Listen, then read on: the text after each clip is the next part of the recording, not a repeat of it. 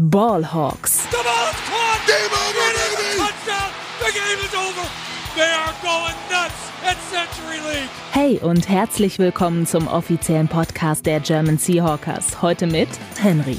Einen wunderschönen guten Tag und herzlich willkommen zu einer weiteren Folge Ballhawks. Wir sind zurück mit der Preview auf Woche 17 auf das Heimspiel gegen die Pittsburgh Steelers. Und das mache ich nicht allein. Ich habe heute nämlich einen besonderen Gast bei mir, der vor zwei Jahren auch schon mal bei den Spielen gegen Steelers äh, mit dem Podcast war. Und zwar ist es der Markus. Servus. Hi, freut mich. Ähm, danke für die Anmoderation als besonderer Gast. Das ist eine große Ehre, wieder hier zu sein. Oder auch nicht. Äh, mal gucken, wie das Spiel dann verläuft und die Aufnahme hier. Ja, ich freue mich. Ja, super. Ähm, schauen wir mal, was wird. Ne? Was Ähm, wird? äh, Für die Leute, die ich jetzt äh, wieder vergessen haben nach, in den, innerhalb dieser zwei Jahre, kannst du vielleicht dich noch ga- ganz kurz vorstellen, wer du bist, woher du kommst, was du so machst. Viele kennen dich vielleicht auch von Twitter, nehme ich an. Äh, first of all, wer mich vergessen hat, shame on you. Ähm, dann als nächstes Jahr, ich bin Markus 26, bin leidgeprüfter Steelers-Fan und leidgeplagter Steelers-Fan. Ähm, ja, auf Twitter bin ich nicht mehr, da kann kann man mich nicht mehr finden. Aber wer mich da schon mal gelesen hat, weiß, dass ich ja gern zu kritisch und ja, ein kleiner Hater selbst von den Steelers bin. Und ja, so viel gibt es zu mir jetzt auch persönlich nicht mehr zu sagen. Den Rest erfahrt ihr wahrscheinlich während der Aufnahme. Ja, perfekt, wunderbar. Also dann würde ich sagen, gehen wir kurz in die Seahawks News und dann schauen wir rein auf das Matchup gegen die Steelers. Frisch aus dem Lockerroom unsere Seahawks News. Ja, es gibt äh, ein paar Verletzungsupdates äh, im Training unter der Woche. Wir nehmen jetzt auf am Donnerstag. Äh, gibt es noch nicht die finalen Injury Reports, ähm, aber zu den ähm, ja, Key Playern vielleicht ganz kurz. Es ist so, dass ähm, Jordan Brooks ähm, mit einer Ankle Injury, Draymond Jones mit einer Schulterverletzung und Noah Fan mit einer Knieverletzung nicht trainiert haben. Darüber hinaus haben Devon Witherspoon, der Cornerback, und eben Jamal Adams nur limitiert trainiert und bei allen fünf ähm, kann man davon ausgehen, dass, jeden, dass mindestens einer von denen wahrscheinlich nicht spielen wird. Ähm, aber wie gesagt, das wird man wahrscheinlich dann erst äh, am Sonntag sehen. Es wird dann Richtung Game Time Decision gehen und darauf hinauslaufen. Ähm, genau, so viel zu den Verletzungsupdates. Ich weiß nicht, ob das jetzt hier in dem Podcast platzi äh, wohl platziert ist, aber Russell Wilson wurde gebencht und die Seahawks haben den Trade gegen- mit den Broncos offiziell gewonnen. das wollte ich noch ganz kurz mit unterbringen. Das ist ja Ähm, auch erst seit jetzt klar, ne? Also ja. das war davor nicht klar, dass sie den Trade irgendwie gewonnen haben. Nein. Nein, nein, nein, nein. Ja, vielleicht sieht man Russell Wilson ja nochmal in einem Seahawks-Trikot, wer weiß. Äh, ich hoffe es nicht, aber man kann ja nie was ausschließen. Bei einer Autogrammstunde bei seinem Retirement oder Genau, was? äh, ein Tag als Seahawk und dann Retirement.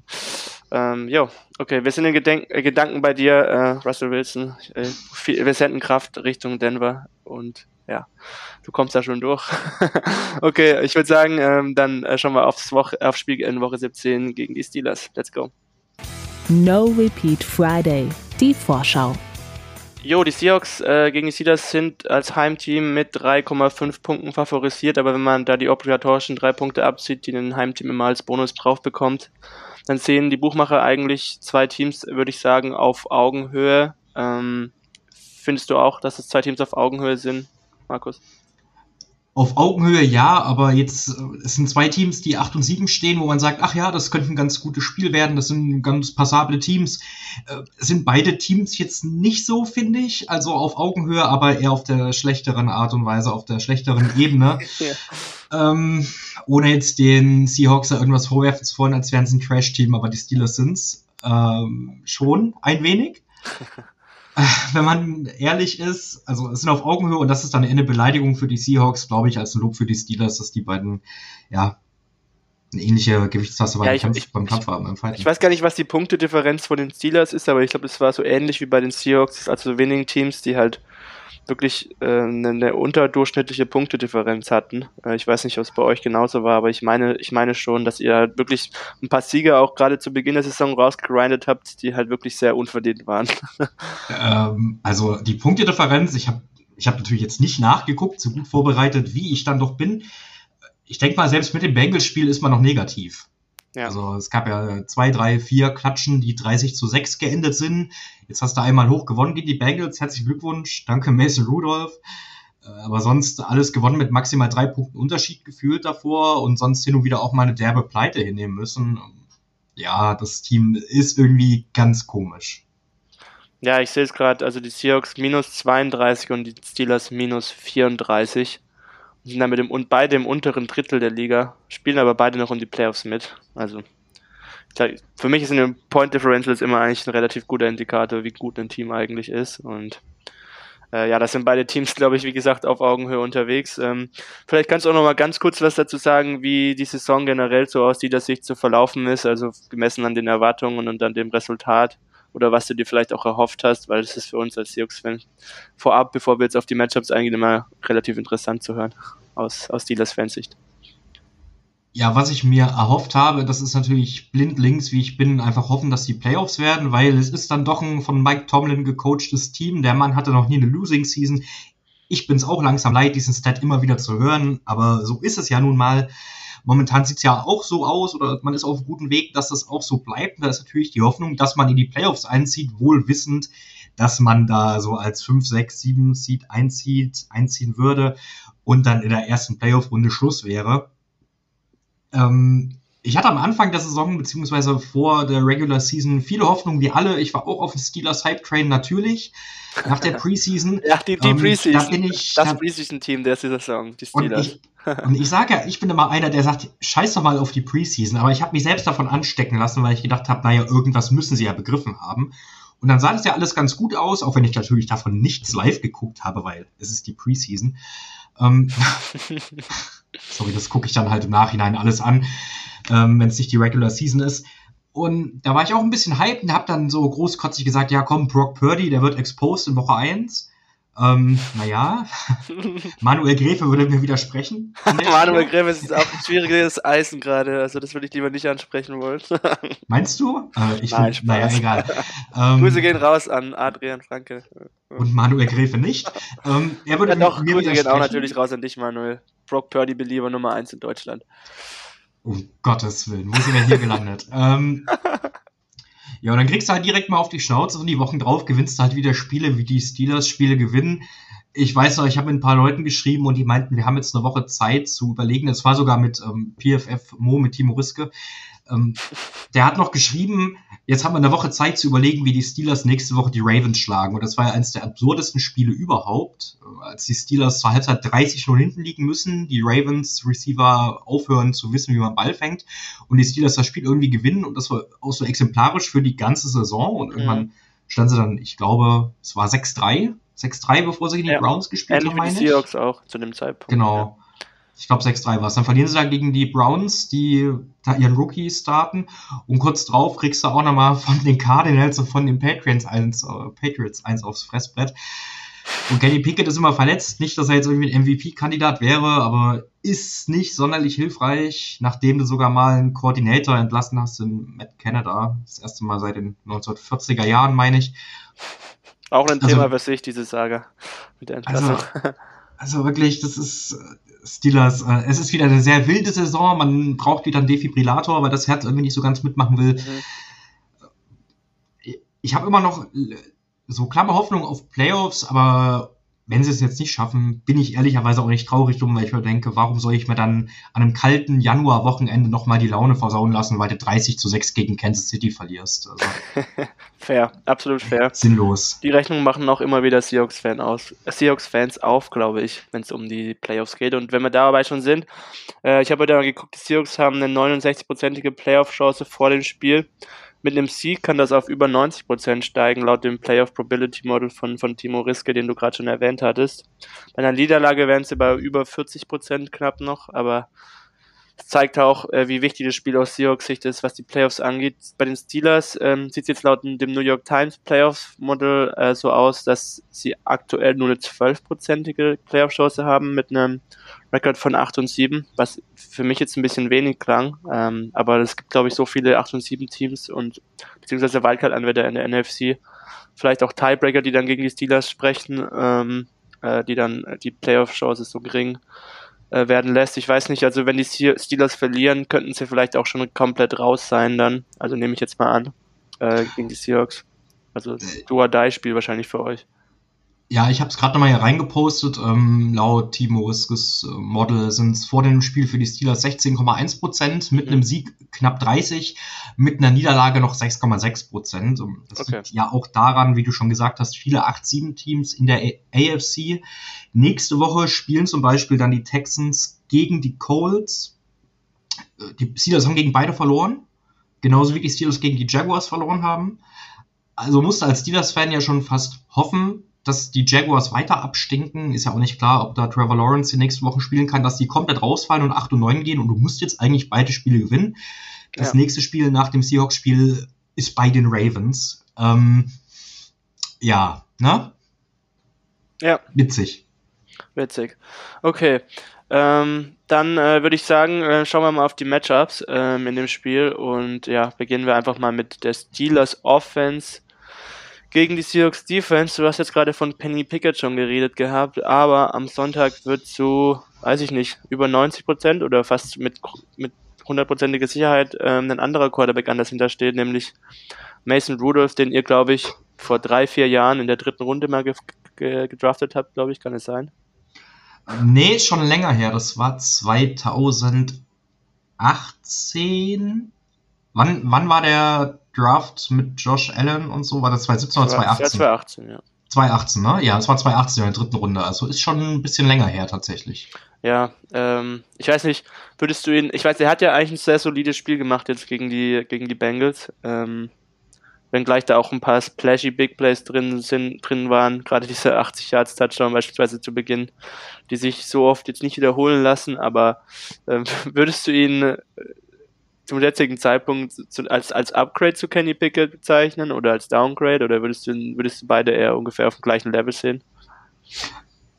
Wir bewegen uns da auf einem Level, wo man darüber redet, dass beide mit Glück bessere Backup-Quarterbacks sind. Also Kenny Pickett hat einfach dieses Jahr gar nichts gezeigt. Mason Rudolph, wir wissen komplett, wer das ist.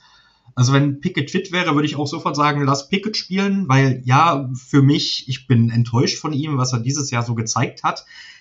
Grausam, ehrlicherweise. Ähm, aber bei Mason Rudolph wissen wir auf jeden Fall, wer er ist. Bei Pickett gibt es ja vielleicht auch die Hoffnung, dass er sich so entwickeln kann, dass man sagt, naja, komm, Top 20 Quarterback wird er mal sein. Mason Rudolph ist das nicht. Und ja, er hat gegen die Bengals gut gespielt, aber A hatten die ja kein Tape von ihm, wenn man so will, aus letzter Zeit, auch wenn er vor ein paar Jahren schon öfter mal ran musste, ran durfte. Mhm. Aber also, das wird jetzt gegen die Seahawks, auch wenn die Seahawks jetzt nicht die beste Defense der Liga haben, das wird jetzt nicht so gut aussehen wie gegen die Bengals. Da muss, glaube ich, kein Seahawks-Fan Angst davor haben, dass der wieder 30 Punkte auflegt. Das war jetzt eins der ersten Spiele mal wieder, in dem George Pickens ja wieder mal richtig eingesetzt wurde. Man hat ja schon oft sein Potenzial gesehen, man, also sie geben den Ball einfach nicht so, sozusagen. Mhm. Und gerade nachdem es letzte Woche ja viel Stress gab äh, in Pittsburgh, ich weiß nicht, ob du das mitbekommen ja, hast. Ja, doch, mit mein Gott. Ey, also aber auch alle Steelers-Fans, mal im Ernst, ne? Ich habe mich da mit einem Bekannten drüber unterhalten, habe gesagt, sind ja alle Pickens-Fans und jetzt mit einmal sagen sie alle, oh, der hat nicht die Mentalität. Weil, nicht, weil er nicht geblockt hatte oder irgendwas. Oh, weil er nicht geblockt hat, der hat nicht die Mentalität. Ich sag mir, wie alt ist ja 22, 23, der ist mit Character Concerns in die Liga gekommen. Man weiß, dass das kein einfacher Charakter ist.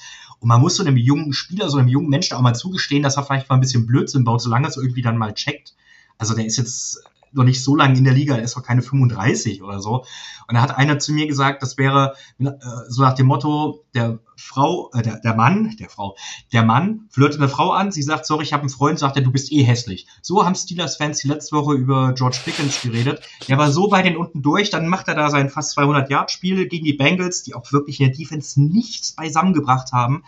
Und dann ist er wieder everybody's darling. Also, ja, gut, kurzer Rant beendet. Schöne Metapher auf jeden Fall, die du hier untergebracht hast. Ähm. Ja, dann muss ich Steven von den Bengals danken. Vielen Dank dafür, ähm, das hast du toll gesagt. Mir ist es ehrlich gesagt gar nicht so wild vorgekommen. Also die Szene an sich, muss ich sagen, da habe ich auch schon andere Receiver gesehen, die da nicht geblockt haben an der Stelle oder die da kein Effort da gezeigt hatten, aber gut. Ähm, ja, äh, die, die, die Steelers Offense, ich glaube auch noch Expected Points in, nach, bei den Dropbacks Nummer 25 nur äh, insgesamt auch eine Nummer, die Nummer 25, ein bisschen besser im Laufangriff. Aber generell ja wirklich eine Unit, die ja, underwhelming ist und ich glaube, ihr werdet schon so ein bisschen von der Defense getragen, die halt schon klar die bessere Unit ist bei euch. Ähm, wie würdest, wo würdest du so generell die Stärken und Schwächen der Steelers Offense äh, ähm, sehen? Also eher dann im Passing Game oder dann wie gesagt, wie die Effizienzmetriken eigentlich schon vermuten lassen im, im Laufspiel der Steelers, die da ein bisschen besser aufgestellt sind, vielleicht ja, das Passing Game ist eigentlich nicht vorhanden, mit Ausnahme von einigen Splash Plays, halt zum Beispiel von einem George Pickens. Ich meine, ja, also ich meine, die, die Receiver für nee, euch mit Pickens nicht. und Johnson, die sind ja ordentlich, würde ich jetzt mal sagen. Ja, der, der Receiver Room oder generell auf den Skill Positions ist man wirklich sehr, sehr gut besetzt. Das ist halt das ganze Scheme gewesen, auch unter Matt Canada, der ja Gott sei Dank entlassen wurde. Ähm, das ja. Run Game muss man ihm aber auch zugestehen, hat er in der Saison gut umgekrempelt. Am Anfang sah das wirklich grausig aus. Nicht zuletzt auch wieder Najee Harris, mein absolutes Lieblingsthema. Aber das hat sich wirklich gemacht. Also das Run-Game, finde ich, sieht sehr, sehr gut aus. Ja, Und Jalen Warren sieht auch sehr gut aus, muss ich Jalen Warren, also ja, natürlich, das ist, das ist wirklich ein Stil gewesen. Es war ja ein undrafted Free Agent, ist jetzt in seinem zweiten Jahr, meine ich. Nicht, dass ich jetzt falsch liege. Ähm, und da haben sie wirklich einen guten One-Two-Punch gefunden. Jetzt Najee Harris hat die Woche jetzt auch nicht trainiert oder gestern nicht trainiert ähm, mit einer Knieverletzung. Mal gucken, ob das am Wochenende jetzt reicht. Ja, aber also offensiv oder auf der offensiven Seite des Balls muss man klar über die Quarterback-Position reden, wie gerade schon angesprochen. Das ist einfach sehr dürftig, sehr wenig. Gerade wenn, wenn man Kenny Pickett spielt, der kann die Mitte des Feldes eigentlich nicht bedienen. Das hat er in einem Spiel gemacht. Das war das erste Bengals-Spiel, als Pat Fryer Move der Titan für über 100 Yards gegangen ist, aber sie haben auch nichts gescored oder nicht großartig gescored und trotzdem wieder irgendwie schludrig mit dem Steelers Way gefunden zu gewinnen. Ja, und die O-Line ist ganz da ein Thema. Run-Blocken können sie alle. Mhm. Passabel, durchaus gut vielleicht sogar. Äh, Pass-Blocking ist eine absolute Katastrophe. Mason Cole, der Center, also als Mitch Rubisky dann gespielt hat, nachdem sich Kenny Pickett zum x-mal dieses Jahr verletzt hat, hat er ja auch gefummelt wie ein ganz großer. Snaps gefummelt ohne Ende. Aber wenn man sich die Snaps von Mason Cole anguckt, ohne Trubisky da in Schutz nehmen zu wollen, es ist eine Katastrophe. Also da könnten sogar die eher schwache Seahawks D-Line könnte da gute Plays machen. Ich muss sagen, äh, ihr habt ja, glaube ich, in Runde 1 Broderick Jones äh, ge gezogen, nach einem Uptrade sogar, meine ich, mhm, ähm, genau. an 14 der Right Tackle spielt, also da wenn ich da jetzt mal auf die Seahawks D-Line schaue, Boye Mafe ist da eigentlich immer der Pass Rusher von uns und eigentlich unser bester Edge Rusher auch, der von der linken Seite dann kommt und gegen den Right Tackle spielt. Sehe ich da eigentlich schon so das erste Mismatch, muss ich sagen und auch in der Interior Defensive Line Leonard Williams, mm, der da dann gegen den Right Guard, gegen den Center aufgestellt sein wird. Äh, glaube ich, auch ein potenzielles Mismatch ähm, gegen diese Steelers O-Line, die da quasi, glaube ich, im Passblocking wirklich ja bestenfalls durchschnittlich, eher unterdurchschnittlich ist. Ich weiß nicht, äh, auf Left Tackle spielt Dan Moore, ähm, der jetzt in seinem dritten Jahr ist, glaube ich, aber halt auch nicht der beste Left Tackle ist, den man sich äh, wünschen kann, würde ich jetzt mal sagen. Ja, es gibt definitiv Mismatches, aber ich würde es jetzt nicht so an die große Glocke hängen. Es ist jetzt nicht so, als würdest du gegen die 49ers die Line Nein, nein, das gar nicht. Das will ich, sowas. So, das will also, ich gar nicht insinuieren. Nee. Ich würde dann schon eher sagen, dass die bessere Unit bei Seattle ist, in dem Fall in der D-Line an den Trenches, aber ja, also Roderick Jones kam halt dann erst so in Woche 6, glaube ich, war es gegen die Texans. Woche 6 kam er rein, dann hat er Right Tackle gespielt. Sie haben ihn als Left Tackle gedraftet eigentlich. Mhm ich meine, der ist in seinem ersten Jahr. Ja. Da würde ich mal wirklich noch ein bisschen behutsam mit ihm umgehen und sagen, selbst wenn es gerade im Passblocking nicht gut aussieht. Nee, das, das Bei O-Linern ist es ja immer so, der Jump kommt tendenziell zum zweiten oder erst dritten Jahr, die brauchen immer ein bisschen Zeit. Der Rest der O-Line. Interior Guards, also die Guards, Seomalo, der jetzt auch wieder nicht, ja, nicht trainieren konnte, der sieht eigentlich ganz solide aus. Mhm. James Daniels und Kevin Dodson sind auch mal Hü und Hot. Mason Cole, der Center, ist eine klare Schwachstelle und Dan Moore auf jeden Fall auch. Also da ist die Unit der Hawks wahrscheinlich schon besser, aber jetzt nicht so, dass ich sage, die werden das Spiel komplett an sich reißen. Davon gehe ich jetzt nicht aus, dass sie da irgendwie mit 8-6 aus dem Spiel rausgehen. Wenn dann, weil Mason Rudolph, keine Ahnung, gegen irgendwelche D-Liner rennt oder so. Ja, also ich muss auch sagen, generell sehe ich da bei der Defense Line für die Seahawks, wie du auch schon sagtest, den gleichen Vorteil. Hm, wo ich mir ein bisschen Sorgen mache, ist halt äh, die Laufverteidigung, die bei den Seahawks halt immer sehr inkonstant ist. Und da sehe ich halt schon einen Angriffspunkt für euch. Ähm, da die Seahawks dann immer wieder mit, mit Warren auf dem Boden halt ein bisschen zu schlagen.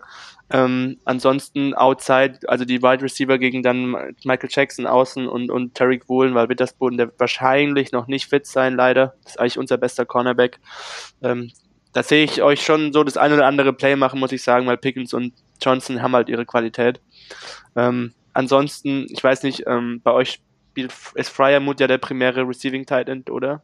Äh, genau, ja. Und, genau, und also, ich weiß nicht, ob Daniel Washington manchmal eingesetzt wurde, weil ich habe immer noch so in, vom Draft auch in Erinnerung, dass er halt auch eigentlich ein Mismatch im Receiving Game sein könnte, aber irgendwie habe ich mir da mehr erhofft, auch aus Fantasy-Sicht zum Beispiel. Ich weiß nicht, wie der sich bei euch macht, ob der da auch manchmal eingesetzt wird, so im Receiving Game. Also, ich bin ja nicht nur Steelers-Hater, ich bin ja auch Fantasy-Hater. wer, also wer Steelers-Spieler, Steelers-Offense-Spieler in Fantasy nutzt, äh, der, der hat auch keinen, der hat auch keinen Shot auf irgendeine Championship. Ähm, oh, Deontay also, Johnson kann man schon spielen. Ja, hin und wieder. Da macht er halt mal, weiß nicht, 200 Yards und einen Touchdown alle sechs Wochen und dann drei Wochen lang macht er gar nichts. Aber das ist bei Steelers Receivern immer so, weil die einfach nicht gut eingesetzt werden und gut was für die geschemt wird. Also bei Washington war ja eigentlich klar, dass er wirklich eher so ein sechster O-Liner gefühlt ist. Und das macht er auch gut, finde ich. Klar, das ist jetzt bei mir viel Eye-Test. Ich habe mir jetzt nicht in-depth die PFF-Grades oder so angeguckt, wie der sich als Passblocker macht, aber er macht sich, finde ich, solide. Das, was man erwarten konnte als Passcatcher, habe ich jetzt auch Pre-Draft äh, nicht so viel von ihm erwartet, dass ich sage, das könnte eine gute Waffe im Passing-Game werden, der jetzt auch selbst mal Bälle fängt.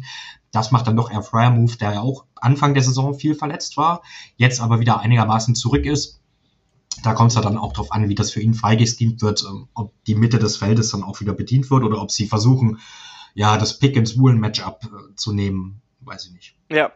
Ähm, nee, weil, äh, also ich frage deshalb nach den Titans, weil ich glaube, das ist da auch so ein bisschen der Spot in Passing Game. Ich weiß nicht, du hast gemeint, Pickett spielt nicht so viel über die Mitte, aber vielleicht bei Rudolph ein bisschen eher. Dass, dass man da gegen die Linebacker in Coverage halt über den, beispielsweise Mode ähm, vielleicht das eine oder andere Big Play auflegen könnte. Ähm, ich weiß nicht, Bobby Wagner ist halt ein bisschen schon mehr oder minder washed in Coverage. Und auf Linebacker ist es so, dass unser bester Coverage-Linebacker eigentlich Jordan Brooks ist, aber der wird womöglich ausfallen. Und an seiner Stelle spielt halt Devin Bush, der dürfte dir ja auch noch bekannt sein. Ja, auf jeden Fall, auf jeden Fall. Ähm, weil Jamal Adams womöglich auch noch nicht spielen wird. Also wenn Adams fit ist, dann wird der wahrscheinlich Weakside Linebacker spielen. Aber wenn der auch nicht kann und Brooks ausfällt, dann wird Devin Bush da halt spielen. Und das ist, glaube ich, halt auch ein potenzielles Mismatch aus Sicht äh, der Seahawks, beziehungsweise aus Sicht der Steelers, ähm, das ihr halt ausnutzen könntet. Man kann halt auch gar nichts dazu sagen, gerade was sie im Passing-Game machen wollen. Ob da Mason Rudolph jetzt wirklich so ein bisschen über die Mitte geht und Pat Fryer Move da einsetzen möchte weil das Spiel gegen die Bengals war eine absolute Freakshow. Ja, das stimmt. Das also da waren wirklich das kannst du nicht als dabei, ja. Ja. Das, das kann nicht das der Vergleichswert sein, und wenn du rangehst und sagst, boah, guck mal hier, da wirft er für, weiß ich 300 Yards, Pickens macht das Spiel seiner Saison, vielleicht seiner jungen Karriere bisher, höchstwahrscheinlich sogar. Ähm, bei mir gehen graus Raketen los vor Silvester, ich weiß nicht, ob man das hier gerade hört. Ich habe ein bisschen gehört, ja. Ja, äh, willkommen in Jena in der Hut. ähm, ja, und das ist eine absolute Freakshow gewesen, deswegen kann ich das auch ehrlich gar nicht beantworten. Das wissen die Steelers wahrscheinlich selbst nicht. Das weiß keiner von denen und kein Steelers-Fan weiß es nicht. Mason Rudolph weiß eh nicht, was er macht. Der hat wahrscheinlich noch Schmerzen, weil er einen Helm auf den Kopf bekommen hat vor ein paar Jahren. Also, was, was soll man dazu sagen? Es wird wirklich, äh, was sehen wir von den Steelers? Das haben wir auch schon mit Kenny Pickett immer sehen können oder nicht gesehen. So drei Quarter Dreck, viertes Quarter Comeback.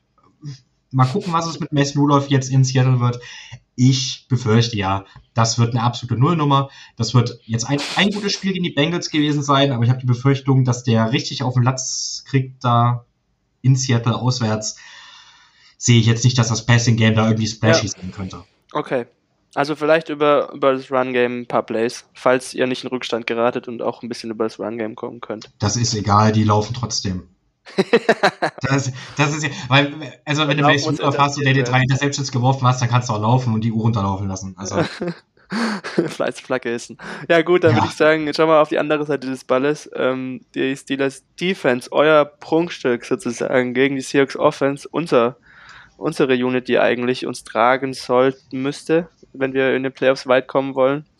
Ähm, ja, das größte Matchup da für mich ist eigentlich relativ einfach rauszupicken, würde ich sagen. Ähm, eure Edge Rusher, äh, TJ Watt, Alex Highsmith gegen unsere beiden jungen Tackles, Charles Cross und Abe Lucas. Also da glaube ich halt, dass ihr, wenn ihr da dieses Matchup konstant gewinnen könnt und ein Pass Rusher wie TJ Watt traue ich das halt schon zu, auch wenn unsere Tackles jetzt keine schlechten sind, könnte das halt eben den ganzen Rhythmus und das Timing der Seahawks Offense zerstören, gerade wenn man bedenkt, dass dass Smith under pressure, also fast alle Quarterbacks, aber bei Smith ist es schon so, dass er unter Druck dann auf jeden Fall äh, an Effizienz ganz klar einbüßt und dann damit die ganze Offense. Ich weiß nicht, wahrscheinlich auch das größte Matchup so für dich, um uns äh, Offense aus dem Rhythmus zu bringen, oder?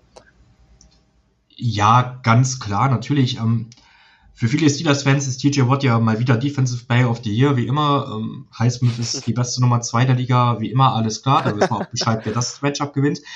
Aber äh, da gibt es natürlich ein ganz einfaches Mittel dagegen. Es, die Steelers haben keine Inside-Linebacker mehr, die sind alle verletzt. Also Elandon Roberts, der jetzt auch kein Coverage-Linebacker ist, um Gottes Willen, mhm. ähm, wird wahrscheinlich nicht spielen können am Wochenende. Dann hat man ja in der Saison schon Holcomb verloren, Quan Alexander verloren, jetzt hat man Miles Jack zurückgeholt, der ja schon retired war. Der, letzte, der hat sogar den Green Dot gehabt auf dem Helm, weil alle verletzt waren. Der war drei Tage bei den Steelers letzte Woche oder so, oder vier Tage. What the fuck? Hat den Green Dot gekriegt, weil die keine Linebacker mehr hatten. Wow. Das heißt, die, die haben, es gibt ein ganz klares Matchup, Quick Passing Game, über die Mitte und dann kommt natürlich ein äh, Smith Njigba, sollte da ein gutes Spiel haben.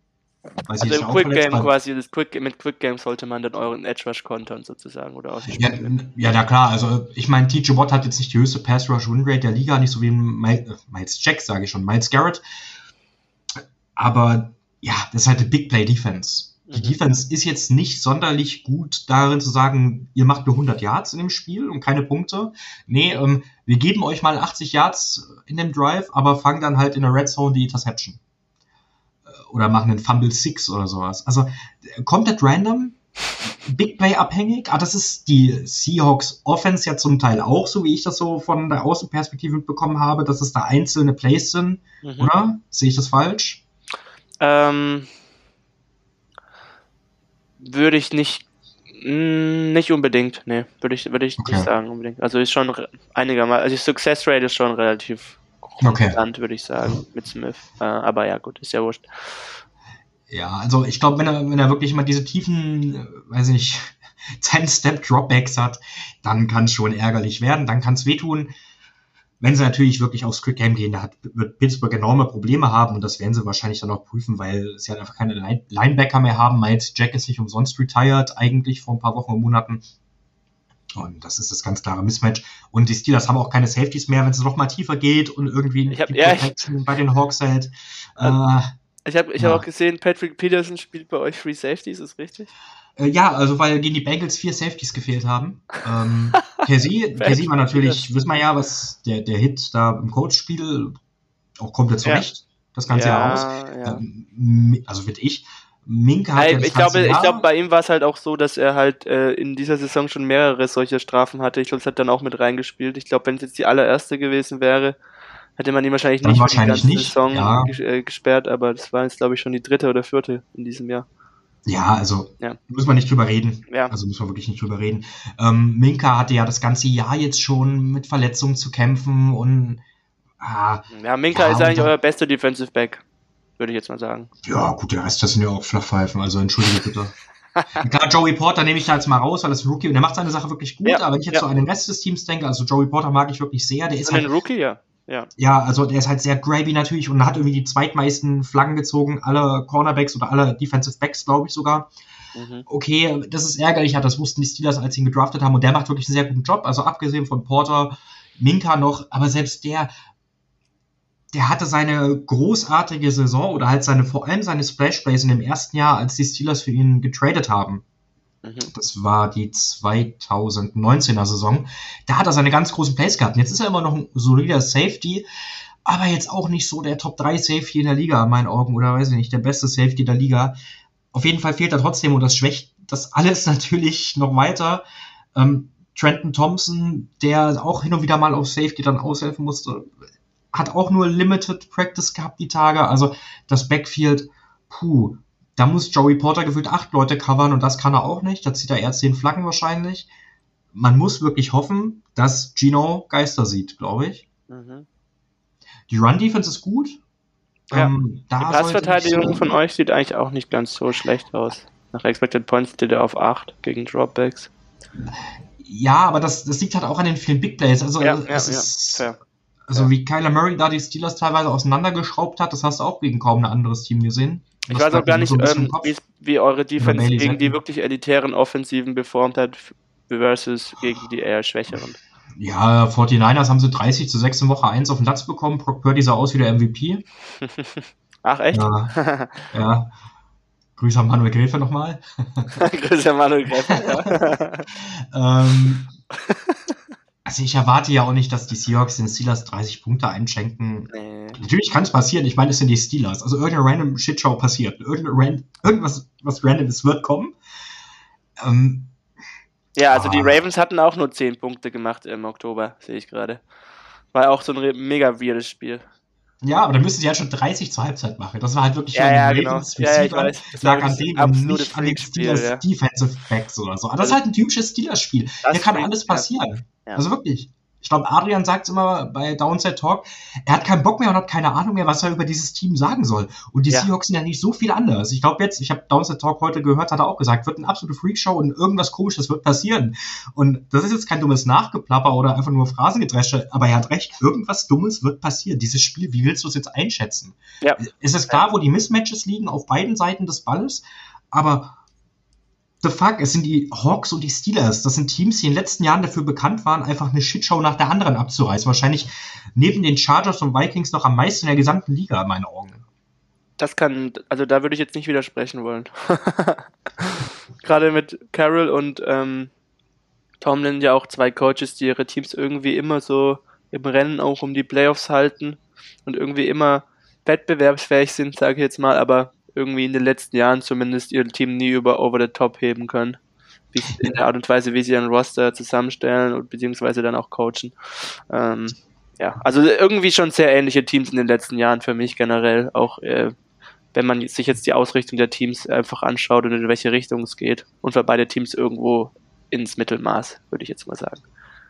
Hawks und Steelers äh, das ist wirklich das Spider-Man-Meme, wenn die aufeinander zeigen und beide Teams irgendwie nur mit, eigentlich nur mit, nur mit Gaffer-Tape so ein bisschen zusammengehalten. Ja, wirklich, und die, die, werden getragen, aber irgendwann fallen sie halt auseinander, dann fällt dieses Konglomerat auseinander und das ist dann spätestens in den Playoffs oder teilweise Woche 17, 18. Ja. Äh, und dann gehst du 9-8 oder Gleich. wahrscheinlich gehen die Steelers 8-8-1, damit Tomlin wieder keine Losing Season hat. Ja, und herzlichen Glückwunsch, hast wieder nichts gekonnt. Wobei ich äh, auch jetzt ohne zu homern die Seahawks für die Zukunft ein bisschen besser aufgestellt sehe mit den ganzen Picks aus dem Wilson Trade, mit den Spielern, die man da bekommen hat. Auf Quarterback sehe ich uns besser. Ähm, deswegen auch eigentlich so uns auch Punkte machen, muss ich sagen, wenn ich jetzt auf das Matchup schaue gegen die Defense. Also wenn man, wenn man Wort und Highsmith gerade mit Quick Game beispielsweise oder mit dem Run-Game ein bisschen aus dem Spiel nehmen kann, den, den Pass-Rush äh, einigermaßen unter Kontrolle kriegt, sehe ich eigentlich nicht, wie wir da jetzt nicht punkten sollten, großartig gegen Defensive Back von euch. Also klar habe ich das gleiche auch gegen die äh, letzte Woche gesagt in der Preview auf das Titans-Spiel und das war dann halt am Ende des Tages auch eine Shitshow. Ähm, und wir, muss, wir, mussten, wir brauchten dann wieder einen, einen äh, Game-Winning-Drive kurz vor Schluss, um das Spiel überhaupt zu gewinnen. Aber mh, auf dem Papier muss ich sagen, äh, kann man das eigentlich nur noch mal wiederholen. Also mit Jackson Smith, Schickbar, DK Metcalf, Tyler Lockett, weiß ich nicht. Also ich sehe da schon die Vorteile auf, auf Seahawks Offense-Seite in dem Matchup. Ähm, dann vielleicht auch noch die, die Möglichkeit, die Linebacker über die Mitte dann zu attackieren mit, mit äh, Chase aus dem Slot oder vielleicht Noah Fant als Tight End. Ähm, Colby Parkinson eventuell noch. Ähm, ich glaube, eure beiden Linebacker, die da dann spielen jetzt, äh, als Ersatz für eure verletzungsbedingten äh, Ausfälle, die sind, glaube ich, auch eher relativ unerfahren. Ne? Ich glaube, Mark Robinson wird da spielen, sehe ich gerade, und Michael Walker. Und das sind, glaube ich, ja, Spieler, die jetzt sonst äh, eher selten starten, auch bei generell jetzt in der Liga. Ja, keine Ahnung, wer da spielen wird. Keine Ahnung, wie sie es machen. also ich kenne sie nicht. Ähm, ähm, ich habe hab nur gesehen, dass Robinson, glaube ich, 2022 in der siebten Runde gedraftet wurde von euch. Es ist jetzt nichts Besonderes, was da starten wird. Das ist klar, wenn halt dein obligatorische Nummer 1 und dein Nummer 2 Linebacker Season-Ending Injuries haben. Ja. Das ist dann natürlich ganz klar. Also da kannst du auch nicht viel mehr erwarten. Ich würde dir ein bisschen so widersprechen, weil ich zum Beispiel jetzt, wenn man einfach die Offensivreihen nebeneinander stellt, Ja. also gerade die Skill Positions, würde ich sagen, das hält sich komplett im Balance und in Check. Weil, also ich sehe jetzt, wenn du halt, du hast jetzt hier Metcalf, Njigba, Lockett angesprochen, Mhm. und wenn ich da so die Steelers Receiver oder den Steelers Receiver Room sehe, da würde ich schon sagen, dass es ziemlich ausgeglichen ist. Also wenn du da wirklich Okay. Punkte vergeben müsstest, würde ich jetzt nicht sagen, das eine ist klar besser als das andere, vielleicht leichte Ja, ich meine, mit, in Verbindung oder mit dem Quarterback muss ich schon sagen, dass ich da Smith lieber Ja gut, ähm, da müssen wir nicht drüber reden. Die Argumentation würde ich nur verlieren, wenn ich dagegen spreche. ähm, Quarterback, ja, nennen wir ihn mal so. Mason Rudolph. Quarterback. ähm, ja, also, da muss schon, da wird schon wieder viel Scheiße passieren und am Ende gibt's halt irgendwie wieder 83 Yard Catches und dann schreibt Manuel Gräfe, Mason Rudolph wird, wird MVP. Also, Das, das, das, passiert wirklich. Ich weiß nicht, äh, ob du es mitbekommen hast, aber Manuel Greffer hat die halbe NFL-Bubble inzwischen blockiert. er trendet auf Twitter. Nur wenige werden das Ganze sehen. Ich wurde noch nicht blockiert tatsächlich, deswegen, wenn dieser Tweet kommt. Also, Das ist eigentlich ein Wunder, weil sonst blockieren nicht immer alle direkt Henry. ja, ich weiß auch nicht, warum, warum er mich gerade nicht blockiert hat. Weil ich eigentlich Ja. auch einen relativ bekannten Tweet abgesetzt habe mit dem Thomas Müller-Interview und Eitekin. Ich weiß nicht, ob du das kennst. Ich, ich bin schon länger nicht mehr auf Twitter, aber ich Ja. weiß nicht, dass er heute getrennt ist, wurde mir, wurde mir gesagt. Ja. Nee, ähm, passt. Egal. Äh, vielleicht werde ich noch blockiert in den nächsten Tagen, wer weiß. Aber wenn Manuel Greife dann äh, den MVP-Tweet äh, absetzt, dann war's, dann, dann, dann war's Schicksal, dass die Steelers das Spiel gewinnen, glaube ich. Aber wenn du Griff auf deiner Seite hast, dann willst du aber ja, willst du auch lieber verlieren. Also nicht.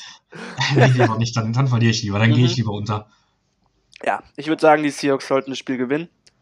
Ähm, weil die Seahawks auch bessere Chancen auf die Playoffs haben. Ich glaube, da stimmst du mir zu. Vielleicht habt ihr dann auch einen höheren Pick. Das wäre dann so Oh, der super. perfekte Deal eigentlich, oder? Su super Deal irgendwie, anstatt, weiß ich nicht, Pick 22 Picks oder 16. Wow. Ja, perfekt. Super. Nee, ähm, ich weiß nicht, also wir können auch gerne jetzt schon mal zu den Tipps kommen, äh, weil die Matchups haben wir eigentlich schon so im Grunde besprochen oder würdest du da noch was hinzufügen wollen mit der Steelers Defense gegen die Seahawks Offense, das wir jetzt noch vielleicht übersehen haben, nicht erwähnt haben? Boah, also, ich hoffe, dass Gino Smith ein paar Steelers Defender übersieht, wenn er einen Ball werfen will, aber ich Mhm. habe, glaube ich, nichts übersehen. Okay. Ähm, ja, also Seahawks gegen Steelers, beide 8 und 7, beide kämpfen noch um die Wildcard. Ähm, wie siehst du das ganze Spiel unfolden, sagt man ja auf Englisch so schön. Äh, äh, wartest du ein enges Spiel und was tippst du vor allem?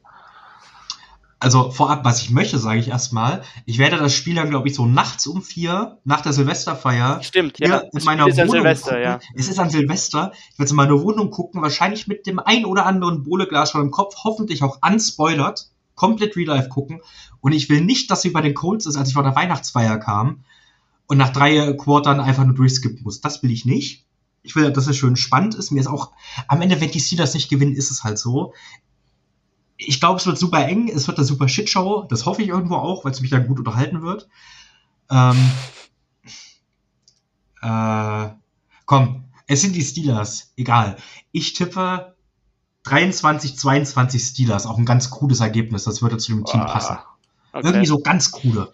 Ja, also für mich ist es so, wie ich es eigentlich schon gerade gesagt hatte, mh, dass ich uns schon punkten sehe gegen die Defense, auch wenn die nicht ohne ist. Äh, und ich halt irgendwie nicht sehe, dass dann Mason Rudolph da ganz mitgehen kann mit Gino Smith und der Seahawks Offense. Ähm, deswegen würde ich auf ein 25 zu 20, würde ich jetzt mal sagen, tippen. Für die Seahawks natürlich. Ähm, Hast du also- da die zwei Defense-Touchdowns schon mit drin für die Steelers? Oder? Klar, habe ich mit eingerechnet.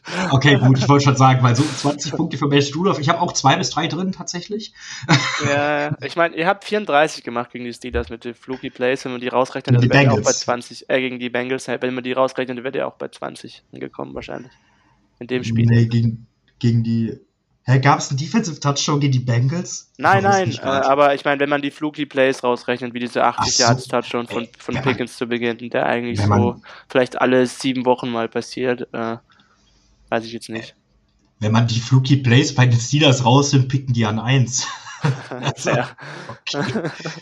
genau, also du pippst für die Steelers, ich tippe natürlich für die Seahawks. Ähm, Ich muss Jo. ja auch hier auf die Steelers tippen, auch wenn ich eigentlich denke, dass man das, dass das verloren werden wird. Also, schauen wir mal, was wird. was wird? Genau, wunderbar.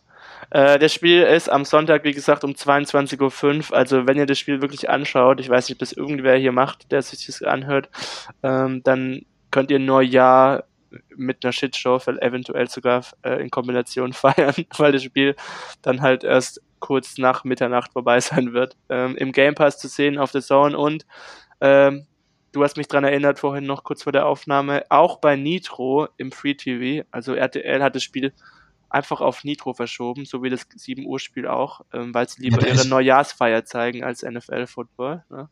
Ist da nicht Bauersuch Frau Finale oder so? Da gab es auch mal so einen Tweet oder Ja, ja, das so war glaube ich im Dezember. Oder war das schon? Das war im okay. Dezember, da haben sie es einmal okay. verschoben und jetzt haben sie es auch an Neujahr verschoben, weil sie wussten, da wird eh keiner Sau reinschalten und dann äh, schauen die Leute lieber ihr äh, ihre Neujahrsfeier auf RTL oder was auch immer. also dieses Spiel ist interessanter als Dinner for One oder so. Das, das kann Dinner for sagen. One würde ich jetzt nicht sagen. Also da, ich glaube, ich würde sogar Dinner for One eher noch anschauen, weil es der Klassiker ist, aber Hä? alles andere. Also ich habe das einmal gesehen vor drei Jahren, habe gesagt, was ist der Hype? Der fällt da über so einen Kopf drüber. Da fallen viele Leute über viele Köpfe und Es ist einfach ein Neujahrsklassiker. Wie kann man das, also kann man das, das Spiel appreciate? So, das ist ein Neujahrsklassiker schlechthin. Wenn, wenn das Spiel so eine Shitshow wird, wie ich hoffe, dann werde ich das jedes Jahr dann an Neujahr gucken. Dann wird das mein persönlicher Neujahrsklassiker. Steelers gegen Seahawks. ja, nee, aber ich muss auch sagen, attraktiver als Bausuchtfrau ist das Spiel auf jeden Fall. Ähm, oder was auch immer RTL für, äh, bringen wird anstattdessen. Also das Spiel auf Nitro, wie gesagt, um 22.05 Uhr. Und genau, ähm, das wär's von unserer Seite. Hat mir viel Spaß gemacht, die Aufnahme. Vielen Dank, äh, Markus, dass du dir die Zeit genommen hast. Ähm, und jo, äh, auf ein gutes Spiel, würde ich sagen. Ne? Gut Kick. Jo, also dann, äh, Leute, macht's gut, ciao, ciao und go Hawks. Touchdown Seahawks! Weitere Infos zu den German Seahawkers gibt's natürlich auch auf unserer Website unter germanseahawkers.com.